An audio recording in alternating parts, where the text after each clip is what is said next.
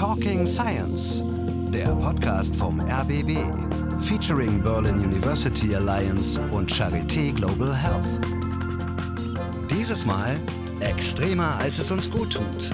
Was Klimawandel mit Pandemien zu tun hat und Umweltschutz mit Kultur. Mit Christian Drosten und Jörg Niewöhner. Herzlich willkommen zum Podcast Talking Science, heute im Rahmen vom World Health Summit. Das ist eine der führenden internationalen Konferenzen zum Thema globale Gesundheit in Berlin im Kosmos. Dieses Jahr wegen der Corona-Pandemie, wie so vieles, ins Internet verlegt als digitale Konferenz. Mit dabei ist Christian Drosten, der wohl bekannteste Virologe Deutschlands oder vielleicht sogar der Welt von der Charité. Er ist einer meiner beiden Gesprächspartner. Herzlich willkommen, schön, dass Sie da sind. Hallo. Und Jörg Niewöhner, Professor für Anthropologie von Mensch-Umwelt-Beziehungen an der Humboldt-Universität Berlin. Schön, dass Sie auch hier sind. Die Corona-Pandemie hält die Menschheit in Atem. Die Zahl der Menschen, die sich weltweit mit dem SARS-CoV-2-Virus infizieren, steigt gerade wieder rapide an. Aber zeitgleich braut sich etwas zusammen, was ebenfalls eine akute Bedrohung werden kann und auch schon ist. Die Klimakrise.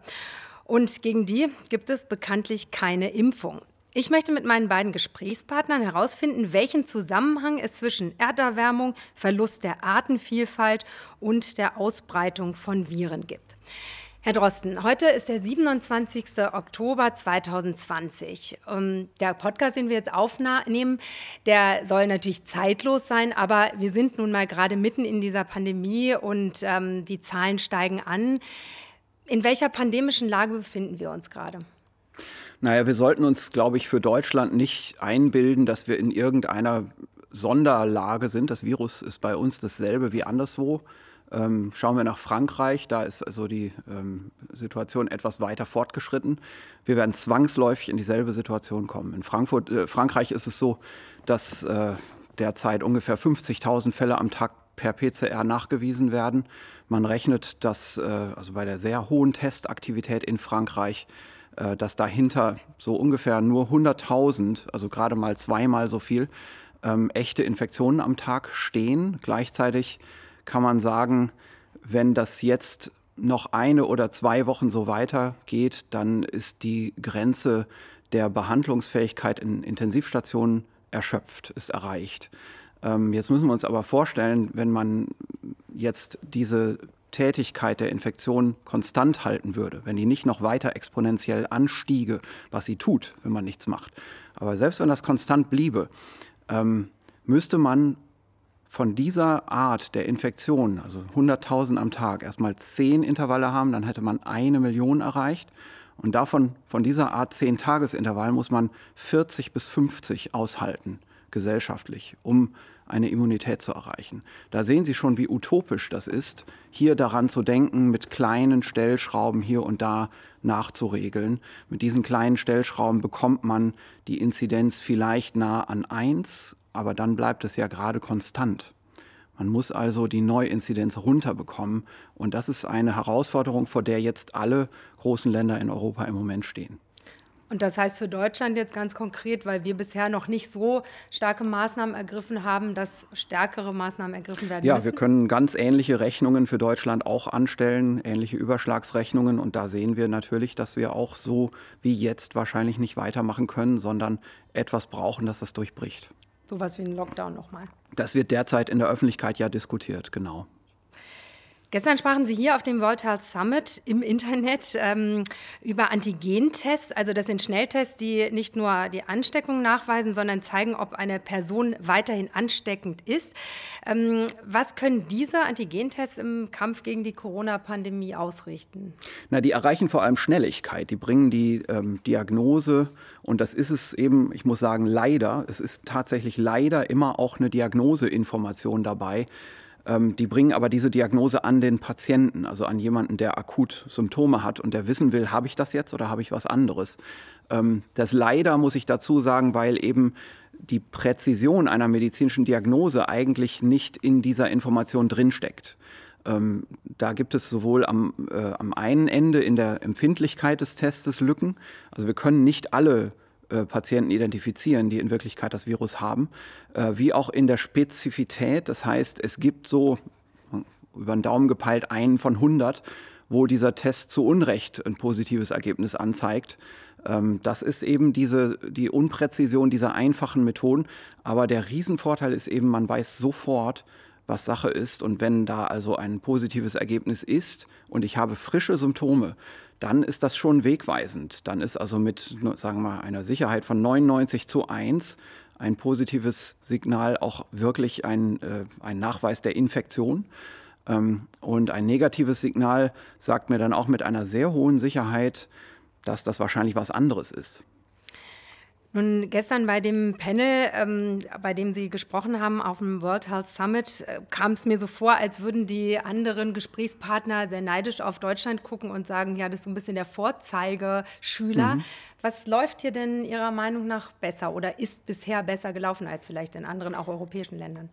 Ich glaube, wir haben inzwischen so gute Sicherheit und so gute Daten, dass wir eigentlich sagen können, das lag daran, dass Deutschland so früh die Lockdown-Entscheidung damals getroffen hat. Ähm, und die, äh, all die Modellierungen sagen uns jetzt, je früher so ein Lockdown stattfindet, desto milder kann er ausfallen. Wir hatten ja einen sehr milden und relativ kurzen Lockdown äh, in Deutschland.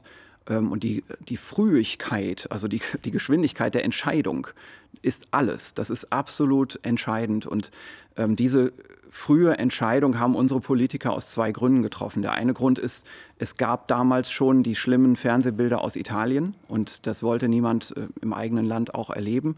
Ähm, das andere ist, wir hatten ganz früh Diagnostikmethoden ähm, weit ausgerollt. Also viele Labore in Deutschland konnten das machen und haben das damals in der Influenza-Zeit einfach mitgemacht bei der Grippediagnostik. Und so kam es, das äh, für, für mich sehr gut erinnerlich, die, die ersten zwei Fälle ähm, das war ein Fall aus Italien und jemand, der sich an dem infiziert hatte. Der dritte Fall war jemand, der aus dem Nichts auftauchte, der einfach ähm, diese Infektion plötzlich hatte. Der hatte keine Reisegeschichte. Dahinter stand natürlich sicherlich eine unerkannte Übertragungskette. Aber entscheidend war, wir haben eben diese Information, dass das Virus jetzt bei uns angekommen ist, dass das nicht nur eingeschleppt wird, dass es nichts nützt, die Grenzen zu schließen, diese Information haben wir aus dem Labor bekommen und nicht einen Monat später aus dem Krankenhaus. Das war der Zeitgewinn. Und es war natürlich auch sehr vorteilhaft, dass Sie schon so 17 Jahre oder sowas davor am SARS-Virus geforscht haben und dann relativ schnell auch das Genom ähm, entschlüsseln konnten. Naja, wir haben nicht das Genom entschlüsselt, sondern wir haben, äh, weil wir eine sehr hohe Sicherheit hatten in unserem Handeln, ganz früh uns entschieden, einen Diagnostiktest zu machen und wir wussten auch genau, wie das geht, weil wir diese Viren sehr gut kennen. Ähm, und deswegen hatten wir in Deutschland so früh diesen Diagnostiktest schon breit ausgerollt Ende Februar. Also wir haben den Mitte Januar gemacht und verteilt. Da hatten unsere Kollegen in ganz Deutschland so sechs Wochen Zeit, das aufzubauen und das hat dann auch äh, gefruchtet. Also es war ja nicht unser Labor, was diese ersten Infektionen nachgewiesen hat, sondern ähm, ein Labor in, in Baden-Württemberg in dem Fall. Herr Niewöhner, also Sie sind Direktor des IRI-Thesis, ein integratives Forschungsinstitut für die Transformation von Mensch-Umweltsystemen an der Humboldt-Universität. Und es geht eigentlich darum, Mensch-Umweltsysteme nachhaltiger und gerechter zu gestalten mit Wissen aus Natur- und Sozialwissenschaften, also wirklich transdisziplinär. Was können wir denn aus Ihrer Perspektive aus den Erfahrungen der Corona-Pandemie für die Bewältigung der Klimakrise lernen? Ganz kleine Frage. Eine ganz einfache Frage. Ich glaube, das Erste, was wir lernen, und das ist vielleicht was Positives der Corona-Krise, was man ja selten hört, wenn ich das so formulieren darf. Das Erste ist, dass wir lernen, wie, wie wichtig das Soziale ist oder soziale Formen sind. Ich glaube, wir haben in letzter Zeit, vielleicht in den letzten 20 Jahren, relativ häufig Gesellschaft reduziert auf äh, Einzelpersonen, die Entscheidungen treffen oder auf Gesellschaft als Ganzes, also die Deutschen oder ne, die Migranten oder solche Dinge. Und ähm, was wir jetzt aber sehen, ist, dass das, was jetzt gerade nicht mehr erlaubt ist, äh, was uns schwerfällt auszuhalten, ist dieses Wegfallen von tagtäglicher sozialer Interaktion. Und das finde ich erstmal was Positives, dass uns äh, diese, diese Krisensituation jetzt bewusst macht, welche wichtige Rolle das Soziale, sozialer Umgang, soziale Interaktion spielt, dass da was zwischen den Menschen ist, äh, was es wichtig ist, um darauf zu fokussieren gilt. Also das heißt, äh, wir merken daran einfach, was uns fehlt und vielleicht könnte man das dann auch ähm, übertragen auf die Klimakrise, also dass wir das äh, schützen, was uns vielleicht fehlen könnte? Ja, also das Soziale ähm, oder die Frage ist ja die, wollen wir die, diese äh, Covid-Krise jetzt als eine Nat Krise der Natur begreifen oder wollen wir das als eine Krise des Sozialen begreifen? Und das, was wir eben am, am Irithesis versuchen, am Institut versuchen, ist die Verbindung zwischen Natur und Kultur zu sehen. Und um mal ein Beispiel zu sagen, wo man das jetzt ähm, im Zusammenhang mit Covid sehr schön sehen kann. Wir beschäftigen uns sehr viel mit äh, Landnutzungswandel, mit glo globalem Landnutzungswandel. Äh, und das ist natürlich stark getrieben über globale Produktionsnetzwerke, über Austauschsysteme, über die dominante Weltwirtschaft. Und das führt zu einer starken Flächennutzung im agrarischen Bereich, äh, im industriellen Bereich, in der Verstädterung etc. Das heißt, die natürlichen Lebensräume für Wildtiere verschwinden und die Schnittflächen zwischen beispielsweise Fledermäusen, äh, also Tieren mit, mit Viren, die für uns Menschen relevant sein können, und menschlichen, menschlichen Tätigkeiten, diese Schnittflächen nehmen zu und werden schwerer kontrollierbar. Und dadurch nimmt natürlich auch die Zahl der Übertragungen, also der Tier-Mensch-Übertragung an Krankheiten zu.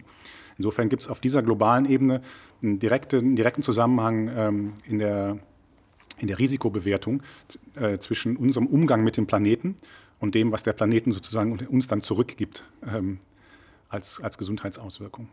Also das heißt, es gibt schon einen direkten Zusammenhang zwischen Klimawandel, Erderwärmung, Verlust der Biodiversität und auch die Entstehung der Viren. Ähm, ich erinnere mich irgendwie an den Anfang, da wurde immer gesagt, äh, das Hufeisen, die Hufeisenfledermaus äh, könnte die Überträgerin sein. Und dann das Schuppentier ähm, war dann genannt ähm, im Zusammenhang mit SARS-CoV-2 ähm, aus Malaysia, glaube ich. Ne? Ähm, und irgendwie äh, vermischen sich auch in meinem Kopf jetzt gerade so ein bisschen diese ganzen Informationen. Woher kommt denn jetzt eigentlich das äh, SARS-CoV-2? Virus und ähm, was weiß man bisher gesichert über die Übertragung auf den hm. Menschen?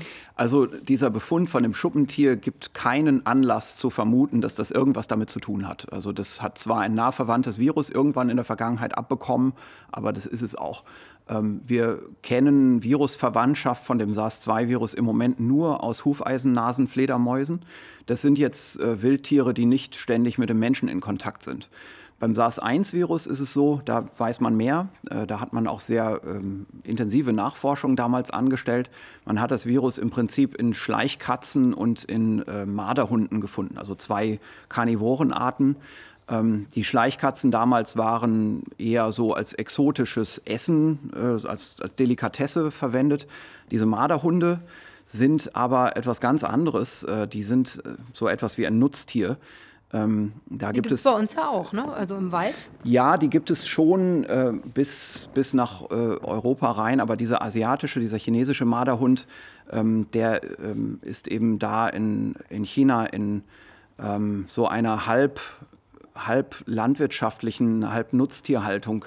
Ähm, man hat da eben große Areale, wo diese Tiere gehalten werden für die Pelzproduktion. Und wenn Sie also heutzutage jetzt in Bekleidungsgeschäfte gehen und äh, die Jacken kaufen mit dem Pelz an der Kapuze oder die Pudelmütze wo, mit einem echten Pelzpudel, das ist ja heutzutage wieder eigentlich ganz gängig, ähm, das ist immer chinesisches Marderhundfell.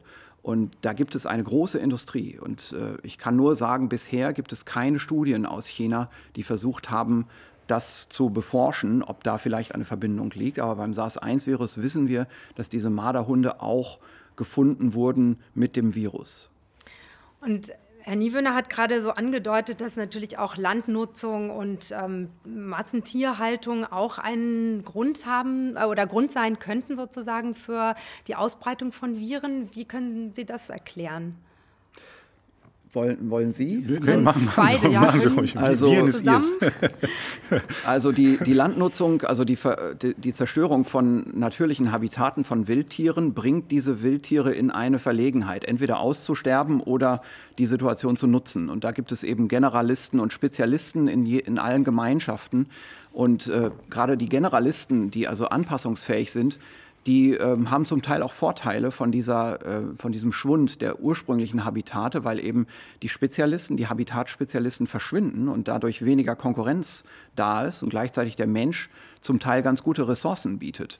Also es kann gut sein, wie das beispielsweise in afrikanischen Großstädten zu sehen ist, äh, dass bestimmte ähm, äh, Fledertierarten die durchaus gefährliche Viren tragen, also Nipah-verwandte Viren beispielsweise, ähm, äh, die Stadt nutzen. Also jetzt einfallen in die Städte und da ähm, sich einfach an Früchten bedienen, die gehandelt werden auf, auf Märkten, die auch gezüchtet werden auf Plantagen und äh, prosperieren. Wir haben dann also Hunderttausende solcher Tiere mitten in der Stadt, die, äh, die hausen da eben auf öffentlichen Flächen, ähm, botanischen Gärten, irgendwo, wo sie Baumflächen finden. Ähm, und die tragen Viren äh, zu Menschen. Äh, da gibt es also dann Kontaktflächen, die man so gar nicht vermutet hätte, die wir auch bei uns aus unserer Erfahrung in Europa nicht kennen. Aber was könnte man jetzt sozusagen dagegen tun, dass äh, die Übertragung zum Beispiel durch Viren eingedämmt wird? Na, ich würde als erstes mal sagen, weil Sie das eben äh, Landnutzungswandel und Klimawandel so ein bisschen gleichgesetzt haben, als wäre das eine Kausalkette. Es ist natürlich nicht so, dass die Landnutzungsmuster, die wir jetzt sehen und die dramatischen Veränderungen sind natürlich nicht eine direkte, also nicht hauptsächlich eine direkte Folge äh, des Klimawandels. Ne? Also natürlich haben wir eine Ausbreitung von Wüsten und Ökosystemveränderungen, aber der Hauptgrund sind natürlich menschliche Entscheidungen. Ne? Also die Art und Weise, wie wir unser, unsere Lebens- und Wirtschaftsweise organisieren, führt dazu, dass wir zum Beispiel eine massive Entwaldung haben. Also Brasilien wäre ein Beispiel, Südostasien ist ein klassisches Beispiel. Die werden verdrängt durch Plantagen, die unser Palmöl, unsere Bananen, unser Soja vor allen Dingen äh, garantieren bzw. garantieren dass das als Tierfutter die Schweineproduktion jetzt in Deutschland äh, so billig funktionieren kann, wie das im Moment passiert. Ähm, das heißt, wenn wir da was gegen tun wollen, ähm, tun wir, geht es vor allen Dingen darum, die dahinterliegenden ähm, ja, Gesellschaftsmuster anzugehen. Denn die helfen bei der, bei der Risikosenkung von Virenübertragungen, die verändern Landnutzungsmuster, die bringen aber auch was gegen, gegen, äh, gegen Klimawandel. Ne? Also das, das, ähm, das Auflassen oder das Freilassen, das Schützen von Flächen, die Erhöhung oder der Schutz von Biodiversität, ähm, der vorsichtigere Umgang mit Entwaldung und mit dieser Grenze zwischen Landwirtschaft und, äh, Bewaldung, das kann man alles machen. Ne? Das sind Entscheidungen, die man treffen kann, aber das hat dann was damit zu tun, wer was daran verdient, was wir bereit sind für unsere Produkte, für unseren Konsum zu bezahlen. Ne? So, also das sind Entscheidungen, die wir treffen können. Das kommt nicht als Naturereignis äh, über uns. Aber trotzdem muss es ja erstmal vermittelt werden, also wissenschaftliche Erkenntnisse genau darüber. Und dann kann ja vielleicht jeder Einzelne oder vielleicht auch die Industrie und dann am Ende auch die Politik ja entscheiden, ob ähm, da Maßnahmen ergriffen werden. Ja, genau. Und da gibt es ja auch starke Bemühungen, sowohl jetzt von der Klimafolgenforschung als, aus, als auch wir am, am IRITESIS machen natürlich äh, da viel. Wir setzen an verschiedenen Punkten ein. Das eine ist natürlich eine das Zusammenarbeiten und das Aufklären, wenn man so will, von Konsumentinnen und Konsumenten. Aber das hat natürlich vor allen Dingen auch strukturelle Ursachen. Ne? Also wenn man jetzt gerade sieht, Ottmar Edenhofer bekommt den Umweltpreis der Deutschen Stiftung, Bundesstiftung Umwelt äh, für CO2-Bepreisung. Das führt aber natürlich nicht dazu, dass wir schnell angemessen hohe, wenn ich jetzt mal so den Konsens der Wissenschaft zitiere, angemessen hohe CO2-Preise einführen im, im CO2-Handel in Europa und anderswo. Ähm, ähnlich wie wir darüber diskutieren, wie schnell wir jetzt welche Art der Masken brauchen. Ne? Das braucht halt seine Zeit. Und Wirtschaft ist natürlich auch ein Ansatzpunkt. Also äh, das Lieferkettengesetz wäre ein Beispiel, wo jetzt gerade sehr, sehr viel darüber diskutiert wird, wie Verantwortung entlang der Lieferkette verteilt ist. Ähm, und am Ende ist es natürlich auch mal eine Entscheidung, wen man da oben hinwählt, jetzt als Gesellschaft, ähm, wie schnell das in welche Richtung geht. Und die Verantwortung muss dann schon auch jeder übernehmen, denke ich. Vielleicht können wir noch mal bei diesem Lieferkettengesetz bleiben, weil es ist ja interessant, dass jetzt auch gerade durch die Corona-Pandemie, ähm, durch vielleicht auch veränderte Konsummuster ähm, innerhalb kürzester Zeit ähm, vielen klar geworden ist, wie die globalen Zusammenhänge sind. Wie könnte man durch ein Lieferkettengesetz ja, mehr Gerechtigkeit auch schaffen? Naja, also das, was da jetzt auf dem Weg ist, da gibt es, glaube ich, schon eine ganze Menge gute Ideen. Der größte Knackpunkt, so wie ich das verstanden habe, jedenfalls war die Haftungsfrage, die man jetzt leider nicht mehr drin hat. Das wäre natürlich ein sehr, jetzt von außen betrachtet, ein sehr harter Ansatzpunkt gewesen, zu sagen, der Hersteller in Deutschland, der das am Ende auf den deutschen Markt bringen will, der haftet auch für die gesamte Kette und dann hätte man das eben dafür sorgen müssen, dass das eingerichtet wird. Das ist meines Verständnisses nach im Moment nicht mehr in der Diskussion. Aber natürlich bringt erstmal Transparenz eine Menge, also darstellen, wo Produkte herkommen, welche Konsequenzen das hat, also die, wie die Wirtschaftswissenschaften sagen, die Externalitäten sichtbar machen dessen, äh, der, der Folgen, die unser Konsum hat. Ähm, und ich glaube schon, dass man da Verantwortlichkeiten einbauen kann. Also das ist ich, das, was ich von der Industrie höre, also Kleidungshersteller äh, im, im, im Besonderen, das ist letztendlich eine Frage ähm, des Aufwandes und des Preises, aber natürlich kann man vieles sehr viel besser nachverfolgen als man das im Moment tut. Und damit könnte man auch im Prinzip dann für die Verantwortung übernehmen, für die Folgen für Ökosystemintegrität, äh, Menschenrechte äh, und eben auch Klima, also CO2-Emissionen entlang der Lieferkette. Das hat dann natürlich seinen Preis. Und das muss am Ende jemand bezahlen und daran hakt es halt so ein bisschen. Ich würde ganz gerne noch mal zurück auch zu den Maßnahmen, die wir jetzt irgendwie auch durchleben durch die Corona-Pandemie und vielleicht auch die Verhaltensänderungen. Ähm, inwieweit werden die uns vielleicht auch längerfristig prägen können? Also ich spreche von Social Distancing, von anderen sozialen Mustern, die wir vielleicht auch eingehen müssen. Ähm, so, sowas auch vielleicht, ähm, wie werden unsere Begrüßungsformen sein? Also im Moment muss man sich den Ellenbogen irgendwie entgegenstrecken. Ich finde das furchtbar, das tut total weh. Ich finde, man kann sich auch einfach mit Augen, wenn man eine Maske aufhat, begrüßen. Ähm, das reicht ja vollkommen aus. Also inwieweit werden uns sozusagen vielleicht auch in den kulturellen Beziehungen ähm, diese Erfahrung prägen? Was denken Sie, Herr Drosten?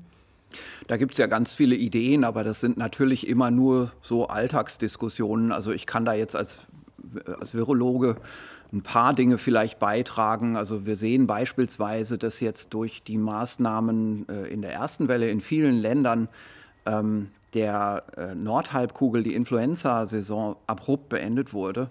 Ähm, auf der Südhalbkugel ist sie praktisch ausgefallen im Sommer ähm, in vielen Ländern, die das gut nachhalten.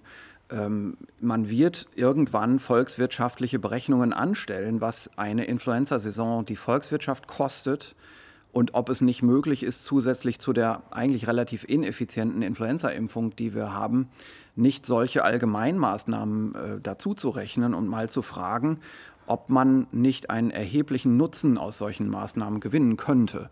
Ähm, aus meiner eigenen Berufserfahrung oder mein, meinem Alltagserleben kann ich natürlich sagen, ähm, die vielen, vielen Dienstreisen, die man so als, als Professor macht, äh, die nicht unbedingt immer sagen wir mal, äh, wie im, vielleicht im Wirtschaftsleben ganz wichtig sind, wo man also dann wirklich einen Deal macht oder so, sondern wo es eigentlich doch nur um Informationsaustausch geht.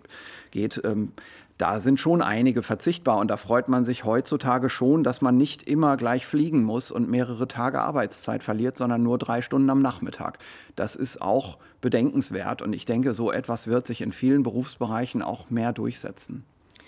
Inwieweit können sozusagen beim Thema Klimakrise, Klimawandel vielleicht auch Maßnahmen, die wir jetzt auch erlernt haben, eben nützlich sein? Und vielleicht, was können wir sozusagen aus der Corona-Pandemie und unserem Verhalten da mitnehmen? Naja, ob das jetzt im individuellen Verhalten, da wäre ich skeptisch. Also erstmal würde ich grundsätzlich sagen, Menschen sind ja etwas komplizierter als Viren, sodass die Vorhersage dessen, was Menschen morgen und übermorgen machen werden, dann sich deutlich schwieriger gestaltet. Stimmen Sie dazu, Herr Drosten? Sind Menschen komplizierter als Viren im Verhalten? Also äh, im Verhalten ganz sicher. Ähm, ähm, in vielen anderen Dingen. Also es ist schwer vergleichbar. Menschen befallen keine Zellen, Menschen befallen den Planeten. So kann man es vielleicht auch sagen. Ähm, da gibt Der es, Planet hat auf jeden Fall Fieber. Ja, auf ganz hoher Ebene gibt es da vielleicht ein paar Ähnlichkeiten, ja. okay.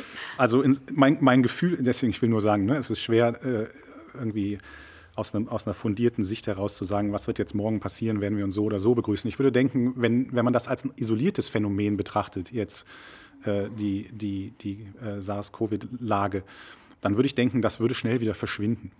Also dann würde man sich auch wieder die Hand geben und das würde man vergessen. Man würde in die alten Muster relativ schnell zurückkommen und würde das erinnern als eine unglückliche Zeit, die da war. Und das würde schnell in Vergessenheit geraten. Ich glaube aber eben nicht, dass man es isoliert betrachten kann. Und da ist der Zusammenhang für mich ähm, zu der Klimadiskussion und zu der Friday for Futures Bewegung. Ich glaube, was Covid ja in vielen Fällen zeigt und die Maßnahmen, die wir jetzt ergreifen, das wirkt ja wie ein Brennglas auf strukturelle Probleme ähm, oder nennen wir es neutraler, strukturelle Situationen, die viele für sehr problematisch halten.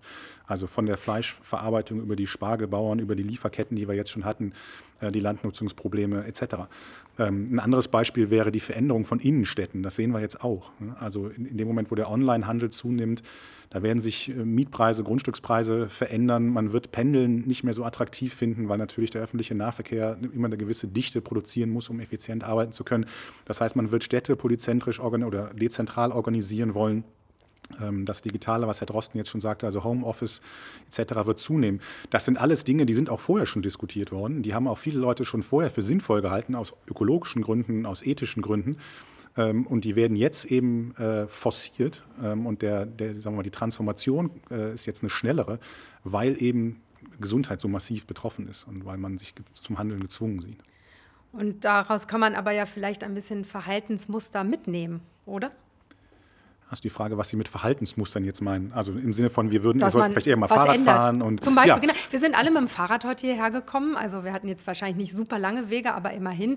Mache ich aber sonst auch sowieso. Aber ähm, hat äh, meistens ja auch einen Mehrwert. Also dadurch macht man wenigstens ja, ja ein bisschen Sport, wenn man ja, sich auf dem Fahrrad bewegt. Also ich glaube, wenn wir an den strukturellen Problemen, die unter den Dynamiken von globalem Umweltwandel, Artenverlust etc. liegen, ähm, und wenn wir uns die angucken und wenn wir uns diese Emerging Infectious Diseases angucken, also jetzt wie SARS und andere, dann sind die strukturellen Bedingungen, die darunter ähm, liegen, die sind ähnlich. Das sind starke oder schwache Institutionen. Also wie schnell können wir Tests einführen, wie schnell, wie, wie ist der Wissenschaftsstand, wie gut sind, wie gut ist, wie belastbar ist unsere Verwaltung, wie hoch ist das Vertrauen in, in Regierung und die Maßnahmen. Ähm, ähm, wie ist unser Nahverkehr organisiert, wie sind Städte organisiert, sind, ist die Gesellschaft gleich oder ungleich, haben die Leute überhaupt die Möglichkeit, solche Sachen zu reagieren. Alles das ähm, wollen ja viele Menschen sowieso angehen. Ne? Und ich glaube, die Dringlichkeit, das auch wirklich zu tun, ähm, die ist jetzt eben deutlich sichtbar. Mhm, Sie haben gerade Fridays for Future auch angesprochen. Ähm, die haben gerade eine Studie beim Wuppertal-Institut ähm, in Auftrag gegeben, CO2-neutral bis 2035. Da sind Denkanstöße drin, wie die Veränderungen erreicht werden können. Aus technischer, ökonomischer Sicht sehr anspruchsvoll, aber machbar ist sozusagen das Ergebnis dieser Studie ja, wir müssten sozusagen in den nächsten fünf Jahren die Treibhausgasemissionen in Deutschland halbieren. Ähm, erstmal die Frage, ist das realistisch und wie ist das vermittelbar? Hm. Äh, also erstmal ist das, wenn man das anfängt zu kalkulieren und die genauen Berechnungen anzustellen, eine sehr, sehr komplizierte Sache. Und ich, da ist, wie das immer so ist, ne, da gibt es äh, eine breite, breite äh, Spanne an, an Positionen dazu. Meine Lesart ähm, der, der Forschungslage ist, dass das machbar ist.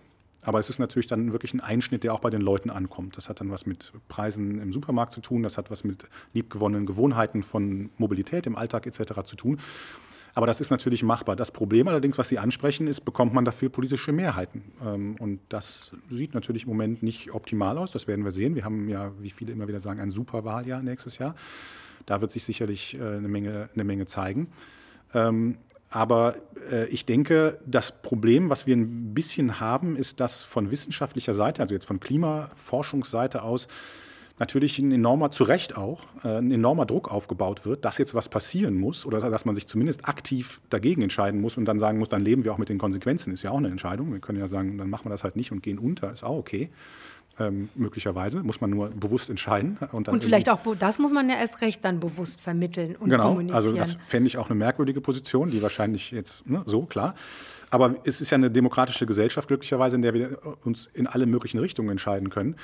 Ähm, aber das Schwierige ist natürlich, dass der Druck, äh, der von dieser Forschungslage äh, ausgeht, ähm, auf Menschen trifft, die überhaupt nicht in der Lage sind, darauf vernünftig zu reagieren. Und ich meine nicht nur, weil sie Sie können die Informationen verarbeiten, das ist kein kognitives Problem, aber Sie befinden sich strukturell in der Lage, wo Sie gar nicht wissen, wo Sie reagieren sollen. Also strukturschwache Räume, äh, Umbrüche in der Arbeitswelt, äh, weiß ich nicht, Alleinerziehen. Also es gibt eine ganze Reihe von, von Milieus und von sozialen Situationen, die sich im Moment überhaupt nicht in der Lage sehen oder die irgendwo, die, die in der Situation sind, wo sie mit diesen Informationen nicht umgehen können. Und ich glaube, die, die, die Kunst meines Erachtens müsste sein, die Bedingungen, die politischen und gesellschaftlichen Bedingungen herzustellen, die es den Leuten ermöglicht, diese, auf diese Forschungsergebnisse auch angemessen zu reagieren. Und das haben wir im Moment nicht. Das ist aber nicht das Problem der Klimafolgenforschung. Die müssen natürlich diesen Druck erzeugen. Das ist ihre Aufgabe, wenn sie dann wirklich daran glauben, dass da was passieren muss. Äh, sondern das ist eine, eine politische Aufgabe, ähm, die Bedingungen dafür zu schaffen, dass wir vernünftig darauf reagieren können. Und dann würden die Leute das auch mitgehen. Das ist ja kein, kein Informationsproblem in dem einfachen Sinne.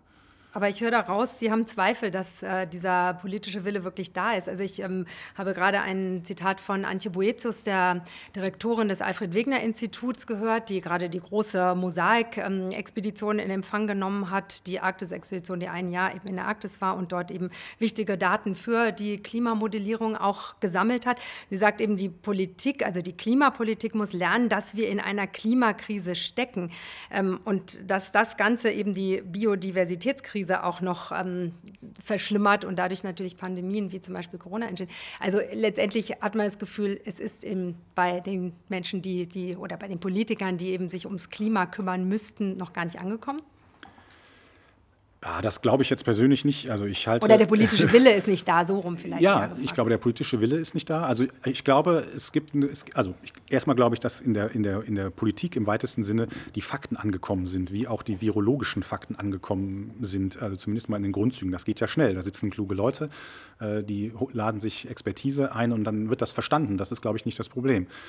Ähm, was natürlich schwierig ist, ist dann die richtigen Schlüsse daraus zu ziehen. Ne? Also welche infrastrukturellen Maßnahmen beispielsweise äh, wollen wir denn angehen und dafür dann die Mehrheiten zu organisieren. Und ich glaube, wenn man der Politik im Moment eins oder in, den letzten, in der letzten Zeit, seit wir Klima mit der Intensität diskutieren, ja eins vorwerfen kann, dass sie es versäumt hat, mit einer hohen Kohärenz eine, ein Bild zu entwerfen, wo das hingehen kann und wie wir da hinkommen. Ne? Und das haben natürlich das Potsdam Institut für Klimafolgenforschung und andere auch international noch und nöcher in Szenarien berechnet und Pfade zur Verfügung gestellt etc. Man hätte das viel intensiver nutzen können, um egal ob jetzt links, rechts, der Mitte, egal wie man im Parteienspektrum steht, aber man hätte das entwerfen können, äh, wie werden wir damit umgehen, mit einer, mit einer kohärenten Vision, wie wir das in den nächsten 10 bis 20 Jahren machen wollen. Und das vermisse ich bisher, sondern es ist reaktiv und damit kriegt man natürlich die Leute nicht überzeugt. Damit ist es immer eine Verzichtsdebatte, die interessiert keinen und die trifft auf die üblichen Widerstände. Und das wird so nicht funktionieren.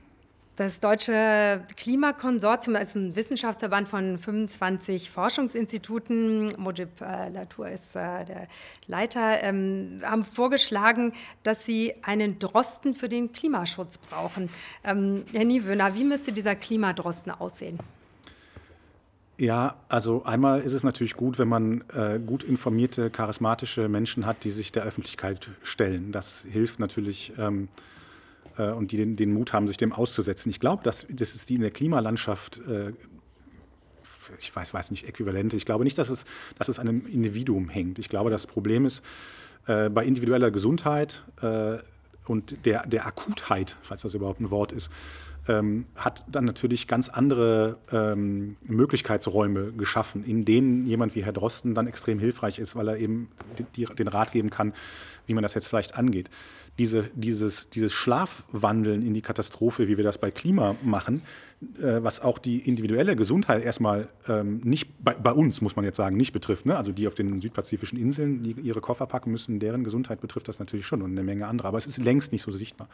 Insofern glaube ich nicht, dass das an dem einen charismatischen Individuum hängt, äh, jedenfalls nicht aus der Wissenschaft. Mhm. Das mag an der politischen Spitze jemand sein, der da wirklich, wirklich was bewegen kann. Aber man muss ähm, auf, auf, breiter, in breiter Linie den Menschen klar machen, wie sich das auswirken wird und wie das für sie jetzt und hier und nicht nur morgen und woanders sehr, sehr konkrete Auswirkungen hat. Gesundheitliche Auswirkungen, Lebensstilauswirkungen. Vermutlich ist natürlich die Klimafolgenforschung noch komplizierter als jetzt vielleicht ein Virus und das Verhalten eines Virus zu erklären in dem Moment, wo Sie die, ähm, die wissenschaftlichen Erkenntnisse haben. Aber wo sehen Sie denn Ihre Rolle da, Herr Drosten? Also sozusagen, um vielleicht auch noch mal zu gucken, warum läuft es denn gut in der Wissenschaftskommunikation? Wir fühlen uns ja einfach gut informiert durch Ihren Podcast. Sie erklären es so, dass man es versteht, ohne dass man einen naturwissenschaftlichen Hintergrund hat und ähm, fühlt sich dann dadurch auch ehrlich gesagt gesagt ernst genommen. Und ein Punkt fand ich noch ganz wichtig zu erwähnen, ist, dass auch ein, das Nichtwissen, ein Zweifel, vielleicht auch ein Revidieren von Gesagten ja auch zur Transparenz führt und zu mhm. Glaubwürdigkeit. So ging mir das jedenfalls ganz am Anfang ähm, in der Pandemie, dass ich dachte, ah, das finde ich einfach gut, dass Wissenschaftler auch sagen, ich habe mich da geirrt. Ähm, Masken tragen ist doch richtig und, und hilft. Also wo sehen Sie da Ihre Rolle? Naja, ich glaube, es gibt in jedem Fach ähm, und sicherlich erst recht in der, in der Klimaforschung auch Leute, die gut erklären können. Also das ist, glaube ich, nicht so das Problem. Also ich würde das jetzt nicht so überbetonen, was eine einzelne Person da macht. Ähm, das sieht man schon daran, es gibt auch in anderen Ländern äh, Wissenschaftler, die, die mit der Öffentlichkeit sprechen. Ähm, in einigen Ländern gibt es die aber nicht, obwohl es in diesen Ländern auch viel Dialog gibt zwischen Wissenschaftlern und ähm, ja, auch Wissenschaftler es versuchen, mit der Öffentlichkeit zu sprechen, aber die Message kommt nicht an und das liegt unter anderem deswegen äh, daran, dass diese, diese Botschaft auch von der Politik zum Teil gar nicht äh, gehört werden will und, und so weiter. Also da gibt es äh, andere Gründe in der ähm, Gesellschaft. Aber äh, eine, ähm, eine Sache, die man vielleicht auch noch sich klar machen muss, ist, dass wir hier schon keine ganz vergleichbare Situation haben. Nicht nur wegen der Zeitskala, also alles geht hier schneller. Wir müssen jetzt was machen, damit wir Weihnachten feiern können. Sonst fällt Weihnachten aus dieses Jahr. Ähm, so mal ganz salopp gesagt. Wir müssen jetzt da intervenieren. Ähm, und ähm, das ist natürlich eine Unmittelbarkeit, die, die man äh, spürt. Ne? Also wenn ich das so Weil's sage, dann zucken um hier, selbst geht. auch wenn es hier nur ein paar Leute im Raum sind, einige von denen setzen sich dann so aufrecht hin. Ähm, das ist, das ist äh, einfach eine, das ist sehr unmittelbar. Dazu kommt aber auch, dass man wegen dieser kurzen Zeitskala auch das Gefühl hat, das geht ja vorbei. Man muss sich jetzt einmal da anstrengen. Man kann auch sagen, auch auf der finanziellen Seite, man muss jetzt das einmal stemmen, man muss möglicherweise auch Kredite aufnehmen, ja, ähm, Schulden aufnehmen, aber das wird vorbeigehen. Ähm, und dann sind wir da durch und dann kann sich das Ganze erholen. Und bei der Klimadebatte ist das ja ein offenes Ende. Wobei es kann ja nach der Pandemie die nächste Pandemie kommen. Also es gibt ja noch andere Viren und es gibt vielleicht ja auch irgendwann ein SARS-CoV-3-Virus. Ja, also sind SARS, wir darauf vorbereitet? SARS-Coronavirus 3 wird es wahrscheinlich nicht geben, weil das SARS-Coronavirus 2 uns immun machen wird. Ähm, aber andere neuartige Viren wird es natürlich wieder geben. Ähm, und es ist auch weiterhin so, dass wir natürlich auf die Influenza schauen müssen ähm, als äh, Pandemiekandidat. Es gibt auch bei den Coronaviren welche. Das MERS-Virus im Mittleren Osten, das von Kamelen kommt, ist sicherlich ein Pandemiekandidat. Mhm. Ich fand noch interessant eine Umfrage des Wissenschaftsbarometers von Wissenschaft im Dialog. Ähm, da, wurde die, da wurde die Bevölkerung gefragt, ähm, wie es um das Vertrauen in die Wissenschaft steht. Und das war so im April bei 73 Prozent. Und wenn ähm, die Befragten gefragt wurden, inwieweit sollten politische Entscheidungen auf wissenschaftlichen Erkenntnissen beruhen, sagten beim Thema Corona 81 Prozent ja, sollte so sein. Und in Sachen Klimawandel stimmt nur 54 Prozent zu. Woran könnte das liegen, Herr Niewöhner? Oder was sagt uns das? Ja, das sagt uns, dass wir, sagt uns, dass wir ein Problem haben, denke ich. Also die Gründe, das bekommt man leider bei diesen, bei diesen Umfragen nicht raus. Ich da, könnte da auch nur äh, spekulieren, ähm, woran das liegen könnte. Ähm, ich glaube schon, ähm, dass es was mit der Zeitlichkeit zu tun hat, wie Herr Drosten jetzt schon gesagt hat. Ähm, das ist dieses Akute und die, die, das, das, Gefühl, dass man das überwinden kann. Ähm, ich würde vielleicht in dem Zusammenhang auch sagen, was, wir bei, Klima, was bei Klima eigentlich einfacher ist, wenn man, wenn man diese Krisen überhaupt so isolieren möchte, was eigentlich einfacher ist, wir führen das immer als eine Verzichtsdebatte und daher kommt ja auch die Parallele. Ne? Also bei Corona verzichten wir jetzt auf, auf soziale Kontakte und bei Klima müssen wir auch irgendwie auf viele Dinge verzichten. Ich glaube, was man da aber sehen kann, und man müsste mal gucken, wie die Altersverteilung bei Ihren Umfragedaten da ist. Ich glaube, was man sehen kann, ist, dass die jüngere Generation, die jetzt in Fridays for Future äh, auf die Straße geht, dass die schon mit einem ganz anderen, irgendjemand hat das mal Betriebssystem genannt, in diese Welt reingekommen ist. Das heißt, für die ist das gar nicht, also die jetzt verallgemeinert, ne, überhaupt keine Verzichtsdebatte, sondern es ist ja nicht so, dass man unbedingt drei Würste jeden Tag essen muss, um glücklich zu sein. Ne? Das ist ja jetzt keine Grundvoraussetzung für ein glückliches Leben. Das heißt, man kann ja in einer Welt innerhalb planetarer Grenzen leben, äh, ohne dass man äh, äh, ohne dass man auf Dinge verzichten muss, die einem wichtig sind. Also man kann, da, man, kann, man kann ein sehr erfülltes, also gerade in Westeuropa, ein sehr erfülltes Leben leben. Es wird halt nur ein bisschen anders sein, was jetzt bei unter Corona-Bedingungen schwierig ist. Ne? Also soziale Kontakte dauerhaft weg, wegzustreichen, scheint keine so richtig gute Idee für eine Gesellschaft. Aber um jetzt auf die Zahlen nochmal zurückzukommen, ich würde vermuten, das ist vor allen Dingen auch ein, ein Abbild der, der immer wieder auftauchenden Streitigkeiten. Haben wir Klimawandel, haben wir keinen Klimawandel? Also siehe USA, ähm, das ist, glaube ich, ausgeprägter noch, weil es auch schon länger läuft und es ist auch ein Ermüdungseffekt, der einkehrt oder sagen wir mal vielleicht besser vorsichtiger formulierten Gewöhnungseffekt. Wir, haben, wir haben, setzen uns schon lange damit auseinander und viele Leute sagen, ja, aber ne, was soll man denn jetzt machen, bringt doch jetzt eh nichts und so und setzen sich damit gar nicht mehr so richtig auseinander. Das ist in, in so einer akuten Situation wie bei, wie bei SARS jetzt sehr anders. Aber da fällt mir gerade ein, letztendlich, ob Greta Thunberg oder Fridays for Future, anderes Betriebssystem und eine andere Betriebstemperatur. Sie sind eben, sie sind, ihnen ist klar, es gibt diese Klimakrise und wir müssen jetzt was machen und wir müssen jetzt handeln. Und sie ähm, weisen uns alle darauf hin, ähm, immer wieder ganz vehement und ganz konzentriert auf dieses eine Thema. Ist das vielleicht ähm, gerade ganz wichtig, dass wir genau das haben, diese Debatte und diesen, diesen Stachel vielleicht auch? Ja, ich denke schon. Also einerseits ja, und ich glaube auch ähm, gerade bei vielen jungen Leuten, also ich sehe das auch bei uns im Institut, ähm, innerhalb der Doktorandinnen und Doktoranden, es ist auch ein sehr emotionales Thema. Also wenn man mit älteren ähm, Generationen, sag ich mal, ähm, also im Sinne von älter als 25, ähm, über Klimawandel spricht, dann ist das ein sehr ja, ein informationsbasiertes Thema, ein sehr rationales Thema. Das passiert jetzt vielleicht oder vielleicht auch nicht. Ähm, bei jüngeren Generationen, gerade wenn dann die eigenen, ersten eigenen Kinder ins Spiel kommen, ist das ein sehr, sehr emotionales Thema, weil es sehr konkret darum geht, wie jetzt die nächsten 20, 30 Jahre aussehen werden, wie sieht die Zukunft aus für meine Kinder. Also insofern denke ich, ähm, da, da kommt ein ganz anderer Druck und ich denke, der ist wichtig, weil der natürlich jetzt, man guckt sich die Humboldt-Uni an, das auch stark antreibt, was da an Veränderungen passiert, aber natürlich auch gesamtgesellschaftlich. Aber was ich eben schon gesagt habe, wenn das nicht auf die Möglichkeiten trifft, darauf zu reagieren, dann ist das natürlich extrem frustrierend. Denn dann bekomme ich nur zu hören, dies wird teuer und jenes wird teuer und das geht auch nicht mehr und jetzt aber Fahrrad. Und ich wohne aber irgendwo im, auf dem Land und da gibt es die Anbindungen nicht und ich kann mir das auch nicht leisten und mein Supermarkt hat auch kein Bier und so. Ne? Also das, äh, da ist, glaube ich, ein großes Frustrationspotenzial drin, wenn wir es nicht schnell schaffen, diese Forderungen auch zu untersetzen ähm, mit, der, der, mit den Möglichkeiten für die Leute, da auch darauf vernünftig zu reagieren.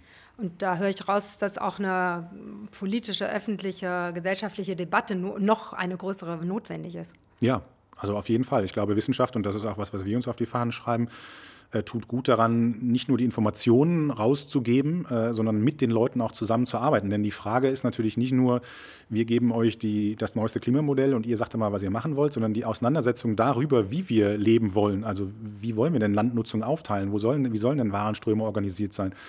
Das muss natürlich äh, in der demokratischen Gesellschaft irgendwie ausgehandelt werden, mit wissenschaftlichem Wissen als einem wichtigen Baustein, aber auch mit sehr vielen anderen Wissensformen und mit allem, was sonst an Erfahrung dazugehört. Und das muss irgendjemand organisieren und da ist, denke ich, Wissenschaft in einer ganz guten Position und wir sind auch öffentlich gefördert. Also insofern sollte man das tun. Was sind da Ihre Erfahrungen, Herr Drosten? Also Wissenschaft berät und die Politik entscheidet. Ist das immer so zu trennen? Ja, es ist schrecklich. Also man kann das nicht trennen, äh, man muss es aber trotzdem, man muss da immer wieder drauf bestehen. Ähm, man wird zum Teil von der Politik sehr auch eindringlich gefragt, mal eine Handlungsempfehlung zu geben, aber das ist eigentlich schon Politik, wie man jetzt die Dinge umsetzt, denn da sind eben gewisse Kompromissüberlegungen dabei. Wir haben hier zum Beispiel das, das Problem, dass wir gesamtgesellschaftlich die Zahl der Übertragungen senken müssen. Das kann man als Wissenschaftler sagen. Aber ob jetzt der Schwerpunkt dabei auf die Schulen oder auf, äh, auf die Fußballspiele gelegt wird, das ist Politik. Und da sollte man als Wissenschaftler nicht seine Privatmeinung einfließen lassen. Denn man hat ja, also wenn man da irgendwo, sagen wir mal, eine parlamentarische Gruppe berät oder so, dann spricht man mit Leuten, die ein Mandat haben. Und man selber hat da kein Mandat mit seiner Privatmeinung. Man wird da eigentlich nur gefragt mit einer unpersönlichen Meinung. Also man, man erstattet Bericht über etwas, das man vielleicht noch als Gruppenkonsens bezeichnen kann, wenn es also aus, äh, sagen wir mal so, die aktuellste wissenschaftliche Fortentwicklung ist. Ähm, oder es ist eben wirklich ein Tatbestand, also der so gereift ist, dass es nicht mal so ist, dass da eine Gruppe ist, die ist größer als eine andere Gruppe, die das vielleicht anders sieht. Und, und man hat dieses abwägende Berichten aus der Wissenschaft, sondern dann ist es einfach so. Dann äh, ist das ein Fakt und das muss man nur rezitieren. Aber wie schwer ist Ihnen das gefallen, persönlich, also Ihre persönliche Meinung da rauszuhalten? Sie haben ein Kind, Sie leben auch einfach äh, wie wir alle mit dem Fahrrad hier in Berlin, ähm, fahren Sie mit dem Fahrrad hier in Berlin. Mhm. Ähm, wie, wie schwierig ist das, das sozusagen Ihre eigene Befindlichkeit da vielleicht, Ihre eigene Meinung da rauszuhalten? Also manchmal muss man das so machen, dass man die eigene Meinung dazu gerade sagt und identifiziert und sie dann so ein bisschen separat stellt. Also dass man so sagt, so, jetzt bin ich das losgeworden, jetzt schieben wir das mal zur Seite, jetzt reden wir mal nur über die Fakten. Ähm, manchmal ist es auch gut, wenn man so dieses Private so ein bisschen humoristisch benutzt. Das verstehen auch gerade Politiker sehr gut. Ähm, aber äh, man muss schon immer diese Abgrenzung ziehen, ob man, ob man das jetzt äh, bequem findet oder nicht. Humoristisch, das bringt mich. Hm, genau. Da, darf ich da was, was Auf dazu jeden ergänzen? Fall. Ich finde es interessant. Mich würde interessieren, ob Sie das für, für, für die virologische Arbeit auch so sehen würden. In der, in der sozialökologischen Forschung ist es, versucht man jetzt natürlich zunehmend ähm, das eine ist die persönliche äh, Meinung rauszuhalten aus dem, nehmen wir mal an, wir, wir modellieren ein spezifisches sozialökologisches System. Das andere ist aber die, das Meinung, die Meinungsvielfalt der Bevölkerung da draußen in das Modell reinzuholen. Ne? Also wir, machen, wir lassen dann partizipative Modelle laufen, wo wir statt die eigene ähm, sagen wir mal, die eigenen Entscheidungen, die eigenen Prioritäten in das Modell reinzunehmen, wenn wir Entscheidungen treffen, wie wir das Modell kalibrieren, ähm, versuchen wir zu ersetzen durch einen, durch einen partizipativen mhm. Prozess, mhm. sodass wir sagen, das Modell bekommt eine andere demokratische Legitimation oder bekommt eine Stakeholder-Basis, weil da, sagen wir mal, ich sag mal, alle dran rumspielen dürfen und dann kann man diesen Prozess begleiten und gucken, was kommt da eigentlich raus, wenn eine andere Gruppe mit diesem Modell rechnet. Ist das was, was bei Ihnen ja, auch passiert? Ja, also sowas gibt es. Also äh, sagen wir mal epidemiologische Modellierer, also die eben versuchen, die Zukunft vorauszuberechnen ähm, anhand von Verdopplungszeiten und so weiter. Ähm, die müssen diese Modelle parametrisieren und ähm, die fragen dann häufig Leute aus der Praxis, gerade in der Frühphase von so einer ähm, Epidemie, wo man viele Parameter einfach noch nicht so weiß, was sie denken, welcher Parameter am besten wäre. Also war das ganz einfach gedacht, die Inkubationszeit hm. ganz am Anfang von so einer Epidemie. Da muss man einfach Ärzte fragen, die wiederum die Patienten gefragt haben, seit wann sind sie denn krank und wann haben sie eigentlich jemanden getroffen, von dem sie denken, dass der krank war. Und äh, dann kann man eben, wenn man zehn Ärzte gefragt hat, dann kommt man darauf, dass die meisten sagen, ich habe das Gefühl, das ist so etwas unter einer Woche. Ähm, mhm. Und gut, mittlerweile wissen wir diese Parameter, aber es gibt kompliziertere Parameter. Da fragt man tatsächlich mhm. immer noch äh, so nach so einem Community-Konsensus. Mhm. Mhm. Ähm, wenn ich jetzt davon ausgehe, dass Naturschutz auch Infektionsschutz ist, wie könnte man vielleicht auch diese beiden Themen noch mehr zusammenbringen in der Kommunikation, in der Wissenschaftskommunikation? Also ich habe gelernt in der Corona-Pandemie, dass eben die Informiertheit der Menschen von uns allen total wichtig ist, fast überlebenswichtig. Also in dem Moment, wo ich informiert bin, verstehe, was dieses Coronavirus macht, kann ich ja auch meine Entscheidung irgendwie ja, rechtfertigen, kann sie ja erstmal überhaupt treffen. Und könnte man diese ja, diese Fähigkeit, die wir jetzt vielleicht auch innerhalb kürzester Zeit gelernt haben, nicht auch übertragen auf das Thema Naturschutz? Ja, also man könnte sicherlich prägnante Beispiele finden. Ist, der, der, Zusammenhang ist eben nicht so direkt, das Ergebnis ist nicht so direkt fühlbar. Das ist, glaube ich, ähm, psychologisch und auch sozial ein Effekt, den man nicht unterschätzen sollte.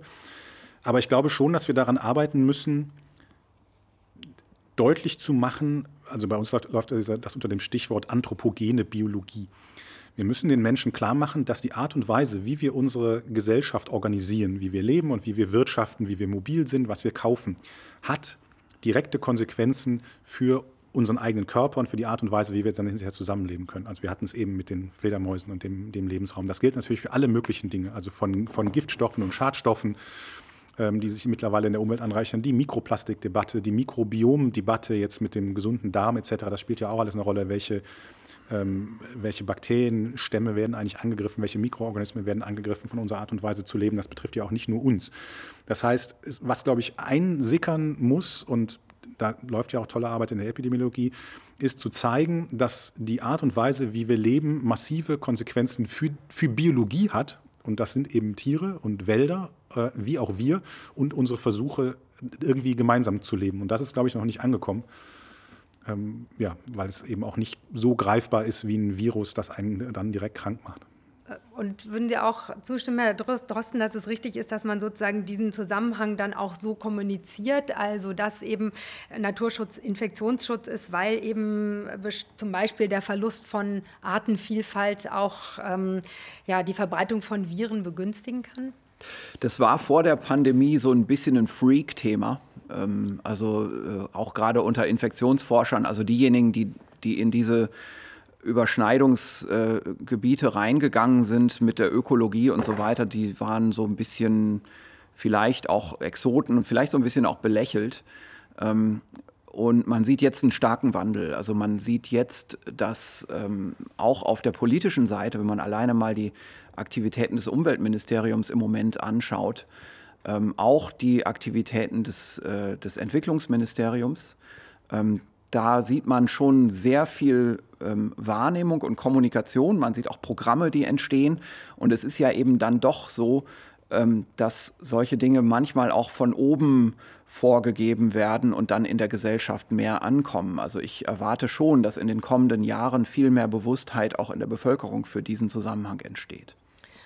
Sie haben jetzt gerade auch das Entwicklungshilfeministerium angesprochen. Also letztendlich geht es ja auch darum, um Klimagerechtigkeit, nenne ich es jetzt mal. Also wir hatten vorhin das Thema Lieferkettengesetz. Dadurch ist uns irgendwie, wird uns ja auch klar, dass alles total zusammenhängt. Also unser Verhalten, ob dass wir ein Handy haben, wo eben auch äh, unter schlimmen Bedingungen ähm, die ähm, seltenen Erden dann abgebaut werden müssen. Hm, inwieweit ähm, ja, können wir da auch noch ähm, weiterdenken und eben Global Health das Thema eben auch einfach ähm, ja, benutzen, um ähm, vielleicht auch gerechte Veränderungen hin, hinzubekommen? Ja, das ist eine schwierige Frage. Also ich glaube, das eine, was Herr Drosten jetzt schon sagte, ist da äh, sicherlich sind das Programme von oben, die aufgelegt werden, sei das jetzt äh, auf der gesetzgebenden Seite, sei das auf der, auf der Forschungsseite. Ähm, ich glaube, wir wissen letztendlich noch relativ wenig darüber, wie sowas wie globale Solidarität gehen gehen kann. Ne? Also wir sind, wir leben noch nicht so lange in einer globalisierten Welt mit der Geschwindigkeit. Also klar, die Historikerinnen und Historiker würden sagen, ne, das ist schon relativ lange globalisiert geschenkt. Ähm, aber so in der Geschwindigkeit im Sinne von sozialen Medien und Warenströme und Informationsströme und Migrationsströme natürlich noch nicht.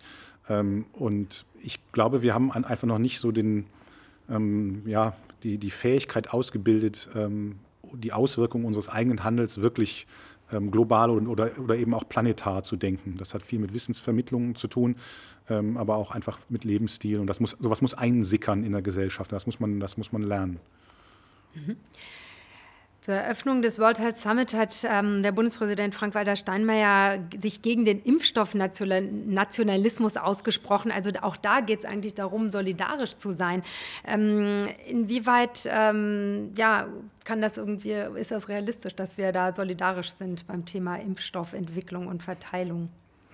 Ja, also äh, es geht ja da um die Beschaffung von Impfstoffen letztendlich aus äh, industriellen Quellen. Ähm, das ist natürlich, äh, da ist man natürlich schon noch weit von gesetzten Zielen entfernt. Also da muss man jetzt, glaube ich, erstmal sehen, dass es gut ist, dass überhaupt relativ früh so ein Programm aufgelegt wurde. Ähm, man ähm, muss das schon bedauern, dass man da jetzt noch so weit von diesen solidarischen Zielen entfernt ist, äh, von Finanzierungszielen. Ähm, die ich glaube, der Wert liegt eher aber auch in der Tatsache, dass das überhaupt da ist. Also wir müssen uns schon ähm, die, die Situation anschauen und wir sehen eigentlich momentan in vielen, fast allen Ländern des globalen Südens, dass zum Glück die Sterblichkeit nicht so hoch ist. Äh, das liegt an der unterschiedlichen, ähm, äh, äh, an den unterschiedlichen Altersprofilen, ähm, gerade zum Beispiel in afrikanischen Ländern ähm, ist es glücklicherweise so, dass wir nicht die, die großen Probleme sehen, die großen Sterblichkeitszahlen, die wir hätten befürchten können und die wir auch im Frühjahr befürchtet haben. Ähm, und es wird wahrscheinlich so sein, dass diese Effekte gegeneinander laufen und am Ende eben doch eine natürliche Verbreitung des Virus in, in vielen Ländern des globalen Südens äh, vorher stattgefunden hat, bevor große Bevölkerungsteile mit Impfstoff versorgt werden. Das muss man sich einfach klar machen. Aber dennoch kann man hoffen, dass diese Initiativen jetzt Schule machen und erlernt werden und dann auch vielleicht in der Zukunft viel äh, größere Wirkung haben werden. Niewöhner, ähm, in Bezug auf diese großen Herausforderungen unserer Zeit, also Pandemie einerseits, Klimakrise andererseits, was sind vielleicht so Ihre Hoffnungen? ja, das ist jetzt natürlich eine, eine große Herausforderung. Ähm, Hoffnung zu haben?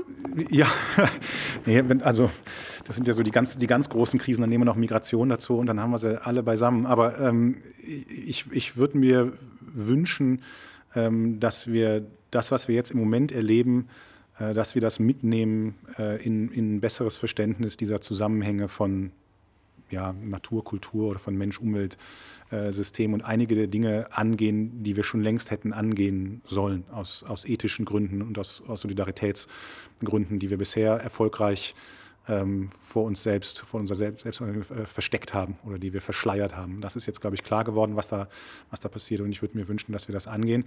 Und ich denke von Wissenschaftsseite aus, was wir jetzt konkret machen, was ich hoffe, dass es weitergeht. Das eine ist natürlich ähm, eine Art, die Grundlagenforschung zu betreiben, um diese Systemdynamiken zu verstehen und was darunter liegt auf verschiedenen Skalen, jetzt von Berlin-Brandenburg bis zu planetaren Dimensionen.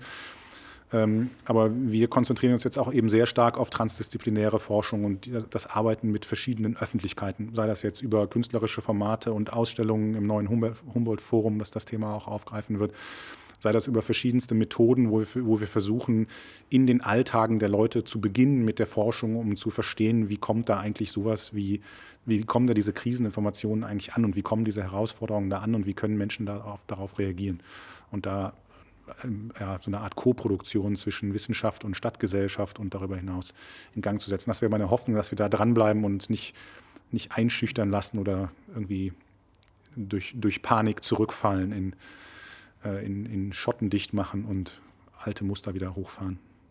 Letztendlich, Herr Drosten, haben Sie das ja ohne große Vorbereitungszeit auch schon geschafft. Also sozusagen, ich nenne es jetzt mal die Kultur einer transparenten Wissenschaftskommunikation, weil Sie es mussten. Oder warum sind Sie sozusagen so schnell ähm, da eingestiegen, dass Sie gesagt haben, ja, ich gehe an die Öffentlichkeit und ich versuche zu erklären, was hinter dem Coronavirus steht?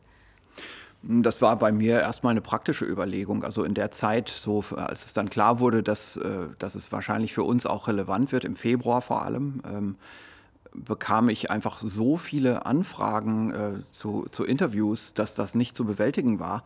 Und ich habe dann einfach mich entschieden, dieses eine Format zu machen, ähm, aus dem sich dann im Prinzip jeder auch die Informationen holen kann. Und dann hat sich das so verselbstständigt. Ähm, das ist, sind sicherlich gute Dinge zusammengekommen. Ähm, es war am Anfang aber auch nicht anstrengend. Also ich konnte da im Prinzip äh, das äh, erklären, was ich auch Studierenden erkläre, ohne dass ich mich da irgendwie darauf vorbereiten muss. Später äh, wurde das dann natürlich intensiver und dann kamen natürlich auch, äh, sagen wir mal, Attacken auf die Person, wo man eigentlich den Inhalt meinte, ähm, ähm, aus der Öffentlichkeit, aus, den, aus einigen Medien. Ähm, und das wurde natürlich dann anstrengender und wird auch natürlich mehr und mehr betrachtet und beäugt und jetzt vielleicht auch schon so ein bisschen äh, rückblickend bewertet. Ähm, das war aber natürlich alles nicht geplant. Aber wie haben Sie geschafft, sich da so ein dickes Fell irgendwie anzulegen? Äh, ich habe gar kein dickes Fell. Ganz einfach gesagt. Ähm, ich, äh, ich kann mich momentan einfach nur äh, zurückziehen. Ähm, also ich, ich versuche weniger zu machen, weniger zu sagen, ähm, weil es einfach nicht mehr geht. Also es, äh, es ist nicht mehr ähm, angemessen, äh, was aus der Öffentlichkeit zurückkommt. Auf der anderen Seite kommt ja auch sehr, sehr, sehr viel Positives aus der Öffentlichkeit zurück. Also die Punkband ZKS aus Berlin hat Ihnen einen Punksong gewidmet. Ich habe Besseres zu tun. Ich war gerade im Theater bei den Rixdorfer Perlen. Die haben eine Ode auf Sie gesungen. Das war äh, zum Hinknien.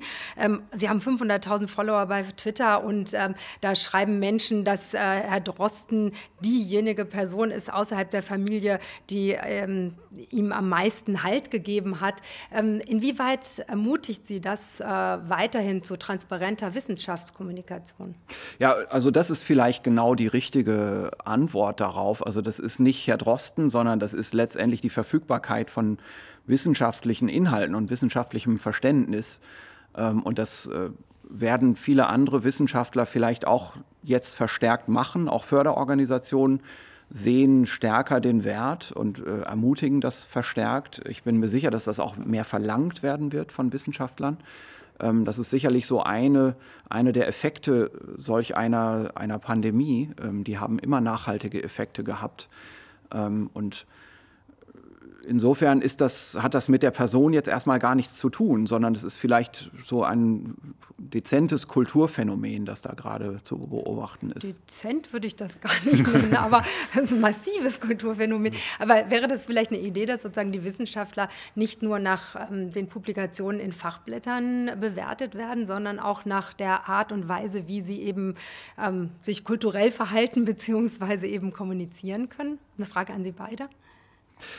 Ja, sicherlich. Also das, äh, das wird passieren. Die Frage ist, ähm, was das für Auswüchse haben wird. Ähm, da muss man also auch als Wissenschaftler, der, der sich das von innen anschaut, natürlich auch immer überlegen, welche Mechanismen der Qualitätssicherung man da eigentlich einführen kann. Also wir wollen sicherlich nicht, dass äh, demnächst jeder Doktorand äh, wild durch die Gegend twittert mit Dingen, die eigentlich noch gar nicht, sagen wir mal, die, die erst erarbeitet werden.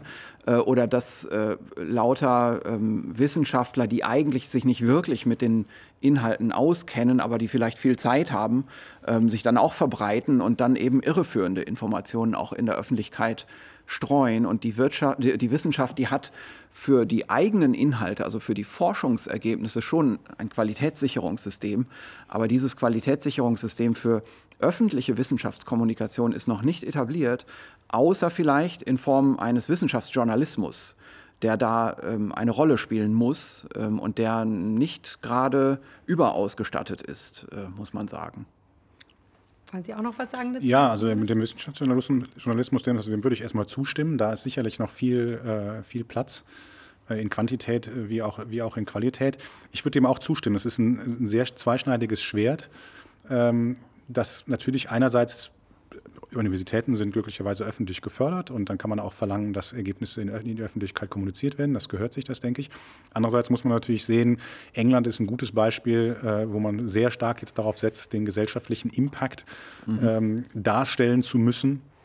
Ähm, weil dann da Gelder dran hängen, das produziert natürlich auch einen Druck ähm, ja. auf Wissenschaft, der nicht nur gut ist, weil natürlich dann akute Themen äh, überforscht werden und die Grundlagenthemen und die nicht so sichtbaren Themen wegfallen. Ich denke auch, was, was noch hinzukommt, ist, dass das ein, ein Zwei-Wege-System ist. Ne? Es ist nicht nur die Vermittlung von Fakten in die Öffentlichkeit, es ist auch äh, erstmal ein Lernen von Wissenschaft über Öffentlichkeiten und es ist auch ein, ich würde ich es mal nahbar machen nennen von Wissenschaft. Denn viel von dem Misstrauen, auch von diesen immer wieder persönlichen Attacken und diesem Leugnen kommt ja daher, dass man denkt, das sind die da oben, das ist auch irgendwie Elite, das ist Anti, Anti-Establishment etc. Wenn man wüsste, wenn man ein bisschen besser Teil daran haben könnte, wie Wissenschaft wirklich funktioniert, also dass das in den meisten Teilen wirklich hart arbeitende Leute sind, die versuchen, da was Vernünftiges bei rauszubekommen, dann wäre, glaube ich, auch ein bisschen klarer, was für einen Status eigentlich wissenschaftliches Wissen hat. Und das ist, so in die Richtung haben wir noch nicht so viel geguckt, wie man mhm. Universitäten eigentlich öffnet für unterschiedlichste Bevölkerungen. Vielen Dank dafür, dass Sie die Wissenschaft und Ihre Gedanken uns nahbar gemacht haben. Also mir ging es jedenfalls so und ich hoffe den Hörern auch. Also vielen Dank an Christian Drosten, Direktor des Instituts für Virologie der Charité Universitätsmedizin Berlin und Jörg Niewöhner, Professor für die Anthropologie von Mensch-Umwelt-Beziehungen an der Humboldt-Universität. Vielen Dank für Ihre Zeit, für Ihre Gedanken und für Ihre Antworten. Das war unsere Talking Science äh, Ausgabe des Podcasts zum Thema Klimawandel und Pandemie. Schön, dass Sie zugehört haben. Das war Talking Science, der Wissenschaftspodcast des RBB in Kooperation mit der Berlin University Alliance und der Charité Global Health. Moderation Julia Fissmann. Redaktion Judith Rode.